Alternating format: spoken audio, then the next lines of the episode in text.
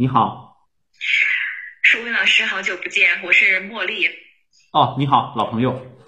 哎，我觉得你可以讲一下那个就是沙盘嘛，我觉得你讲沙盘讲的特别好。哦，沙盘最近也是很多朋友，刚才还和陈晓说，呃，在在催着我们开课，因为我们这边的疫情啊，各方面啊 这个原因，所以啊。呃，但是沙盘今天呃没有准备相关的一些这样的一些话题，因为沙盘呃是我相对而言工作涉猎的比较早的一部分啊，也是工作当中一直在用的一部分。嗯嗯，对，我觉得我觉得你的沙盘讲的特别棒，因为嗯是在网上看到过，然后后来加了你的群，哎呀，觉得你也太厉害了啊！谢谢谢谢，你也是心理咨询师吗？对哦，呃，我们是同行，我没有实践经验，我是啊呃考了证的，然后偶尔就是公寓去做公寓，去接个一个两个，然后去去社区的呃去做一下公益咨询。我我现在就是呃是那个行政事业单位的，然后我是没有办法来做这个，我是没有办法来就是利用那个工作室的哦，利用业余的时间是吗？然后这是一个爱好。对对对，做做做一些公益。嗯，突然想起有一个问题哦，嗯，就是我在没有学心理学之前，其实我是一个讨好型的人格。嗯，然后就是各种事情，然后口头禅是放着我来，我来帮你吧。嗯，什么事情都是我来。嗯，然后在我就是经过了两三年的学习和自我成长之后，我现在我不希望就是。牺牲自己的利益去帮助别人，就是在我愿意，就是有时间有精力的话，我是愿意帮助别人的。但是我没有时间精力，我就不想帮助别人。嗯。所以呢，可能别人对我的现现现阶段，就是别人对我的期待比较比较多。嗯。我觉得我可能无法就是像过去那样去满足别人的期待，然后这样子的话，可能在关系上面会有一些受损，但是。我能坦然接受。嗯，呃，我不觉得这是一个受损，因为我也经历了和你类似的这样的一个过程。呃，我觉得这是一个，嗯，一个人要成长的过程必须要经历的。我我我我把它叫做这是一个筛选的过程，就是说正好是对你周围的关系的一个筛选。嗯，对。比如说，嗯，你这种状态呢，肯定会对边界不是很清楚的人，嗯，是。一种刺激啊，他们就会说啊，你怎么可以这样？呃，举个例子，我经常呃以前也会跟大家分享过，就是呃，在我现在住的小区里有一个有一对呃呃夫妇，呃，我觉得他们非常了不起，就是呃他们每天都会出去遛弯啊，然后呢两个人相扶相携着，然后呃我就会发现，每当他们走过的时候，呃，我们那个小区里有一些呃叔叔阿姨就会指指点点，有的就会说，你看。啊，他们有几个孩子，这个孩子都有好多孩子，他们也不看孩子，就知道自己出来溜达。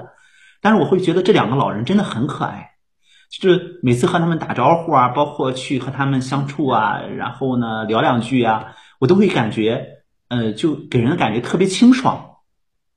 所以说，我会觉得我们每个人自己的生活方式都需要被尊重，就像你刚才说的，就是，呃，你的边界变得越来越清晰了。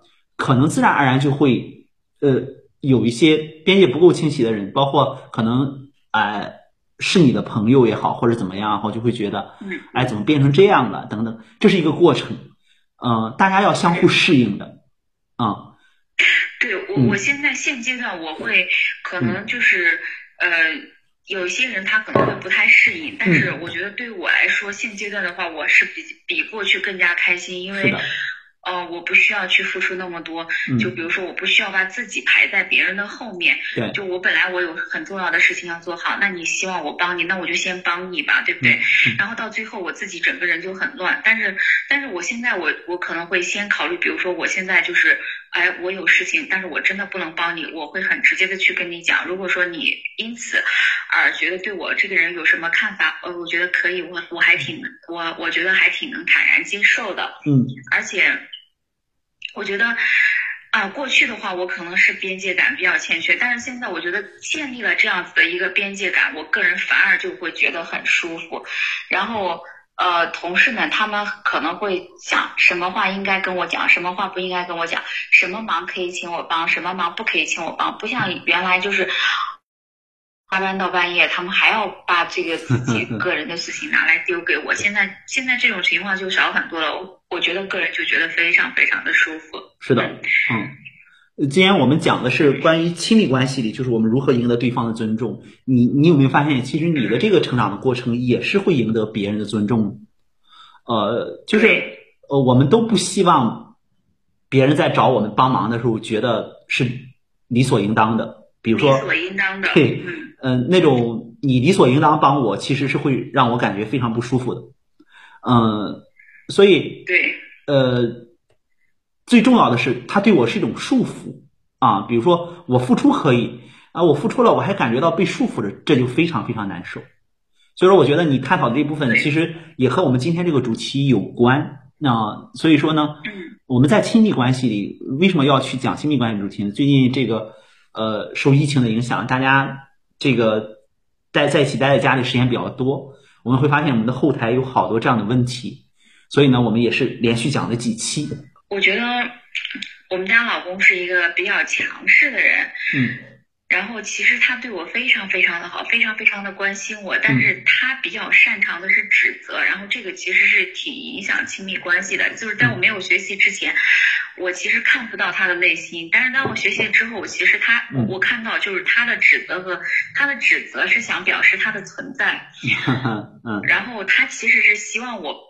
陪在他身边，他其实特别黏我。然后当我发现这些背后的这些东西之后，我觉得他的指责对于我来说，其实我觉得，呃，我觉得好像都能接得住他的那些情绪。但是之前我其实是接不住他的情绪。嗯，呃，对，嗯，不是因为你学了这些东西，你你开始变得能够接得住他了，呃，而是因为在你学了这些东西之后呢，呃，你的。内心的那个状态呢，就是突然有了一个空间了。就是说，当你内心的状态有了一个空间之后呢，其实它会化作你和他的关系的一部分。呃，然后你会发现，你接纳他的时候呢，这部分的时候呢，他也一定会有所改变的。呃，因为人的改变是相互的。嗯，可能就是可能我。呃，之前其实我自己内心也是有窟窿的，我也是需要被填补的。但是他可能原生家庭也不是也不是太好，他可能也是需要填补的。就是我们在这个过程当中，对对方的期待是很多的，嗯，对对方想要所求的东西很多，嗯嗯。但是当我们自己就是呃进行了成长，我能够填补我自己内心的这个窟窿，我对亲密关系的理解就是。有的话就更好，没有的话就是我肯定我不愿意在对方那边去过度索取，反而就是当我自己填补我自己的窟窿的时候，我觉得在亲密的关系的关系当中，我更愿意去去给予，啊，更愿意去给予，所以。嗯，在这个过程当中，我可能就是我没有那么失落呀，没有那么多失望和失落。嗯，在我给予的过程当中，我我觉得我也是挺快乐的。然后他能够，他也能够感受到这些东西。嗯，所以有的时候我觉得亲密关系这个东西，其实。说是相互的，但是只要是一个人做出了改变，一个人就是人格更加健全，内心更加完整的话，其实我觉得这个对关系来说，其实嗯，也是也是很很大的一个一个帮助。所以有的时候我们真的是不要期待对方能改变什么，对吧？对我我们我强烈主张我们在这个方面要灵活一点，就是说呃，可以从一个人尝试着付出的角度去努力一把。呃，当你觉得很累的时候，当你觉得需要去做调整的时候，呃，也可以从呃另一个方面，比如说去推动对方一把，去逗一逗他，这才是一种灵活的状态。那好吧，好，呃，非常高兴能够和你聊这么多，呃，也期待你继续关注吧，好吧？嗯，好的。嗯，好，再见。